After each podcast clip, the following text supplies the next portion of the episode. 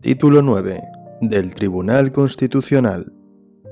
Artículo 159. 1. El Tribunal Constitucional se compone de 12 miembros nombrados por el Rey, de ellos, 4 a propuesta del Congreso por mayoría de 3 quintos de sus miembros, 4 a propuesta del Senado con idéntica mayoría, 2 a propuesta del Gobierno y 2 a propuesta del Consejo General del Poder Judicial. 2. Los miembros del Tribunal Constitucional deberán ser nombrados entre magistrados y fiscales, profesores de universidad, funcionarios públicos y abogados, todos ellos juristas de reconocida competencia con más de 15 años de ejercicio profesional. 3. Los miembros del Tribunal Constitucional serán designados por un periodo de nueve años y se renovarán por terceras partes cada tres. 4.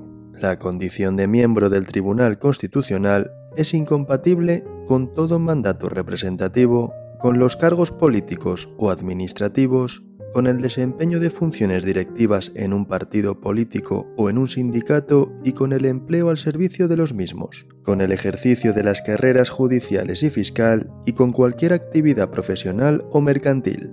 En lo demás, los miembros del Tribunal Constitucional tendrán las incompatibilidades propias de los miembros del Poder Judicial. 5. Los miembros del Tribunal Constitucional serán independientes e inamovibles en el ejercicio de su mandato. Artículo 160. El presidente del Tribunal Constitucional será nombrado entre sus miembros por el Rey a propuesta del mismo tribunal en pleno y por un periodo de tres años. Artículo 161. 1.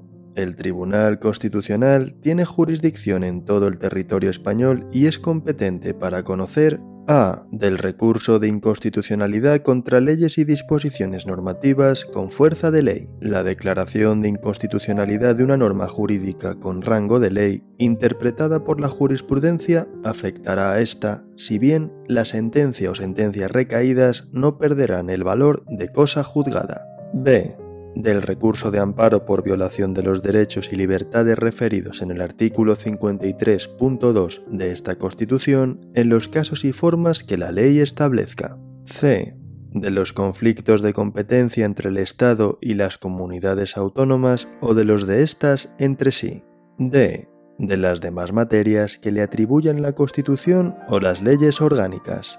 2 el Gobierno podrá impugnar ante el Tribunal Constitucional las disposiciones y resoluciones adoptadas por los órganos de las comunidades autónomas. La impugnación producirá la suspensión de la disposición o resolución recurrida, pero el Tribunal, en su caso, deberá ratificarla o levantarla en un plazo no superior a cinco meses.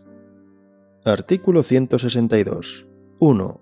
Están legitimados a. Para imponer el recurso de inconstitucionalidad el presidente del gobierno, el defensor del pueblo, 50 diputados, 50 senadores, los órganos colegiados ejecutivos de las comunidades autónomas y en su caso las asambleas de las mismas. B. Para interponer el recurso de amparo, toda persona natural o jurídica que invoque un interés legítimo, así como el defensor del pueblo y el Ministerio Fiscal. 2. En los demás casos, la ley orgánica determinará las personas y órganos legitimados.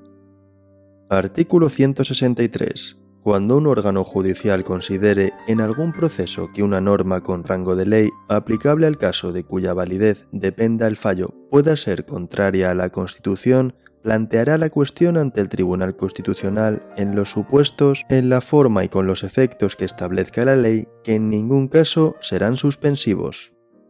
Artículo 164.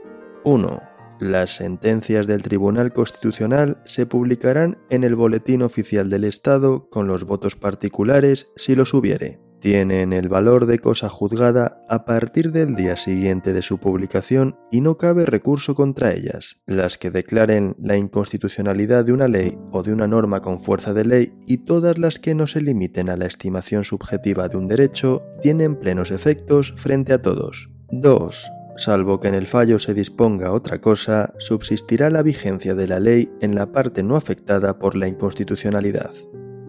Artículo 165. Una ley orgánica regulará el funcionamiento del Tribunal Constitucional.